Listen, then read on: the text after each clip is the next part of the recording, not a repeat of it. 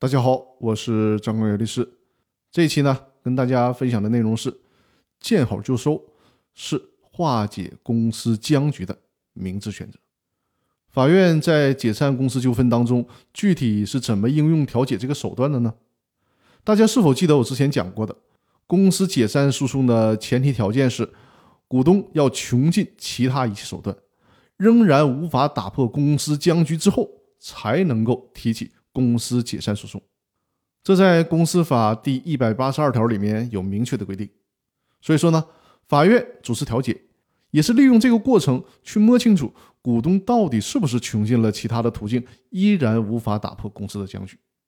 另外，如果是判决公司解散，问题依然没有得到完全的解决，这些只是个开始，接下来要面对的就是怎么清算，会不会产生破产等一系列的问题。大家知道，一旦进入破产，可能会持续多久吗？我亲自办理过的破产案件就有持续两三年之久的。所以说，解散公司纠纷，如果是通过调解的方式解决，这往往才能是真正的把问题一次性的解决。有些原告股东坚持要求解散公司，不接受调解，其实呢，往往是并不了解公司解散清算的程序是多么的繁琐复杂，而且成本是多么的高。所以说，从理性的角度出发，真心的劝大家，可以把要求解散公司作为谈判的手段和筹码。但是呢，面对法院主持的调解，最好是见好就收，各让一步，否则涉案的各方都将面临痛苦而且漫长的博弈过程。如果有更多股权方面的问题需要我来解答，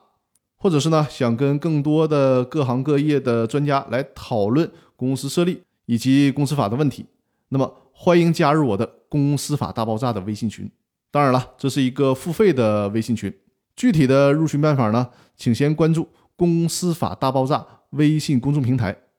在公司法大爆炸的微信公众平台里面呢，留言“入群”两个字，也就是直接留言“入群”两个字，就可以了解到加入公司法大爆炸微信群的具体要求了。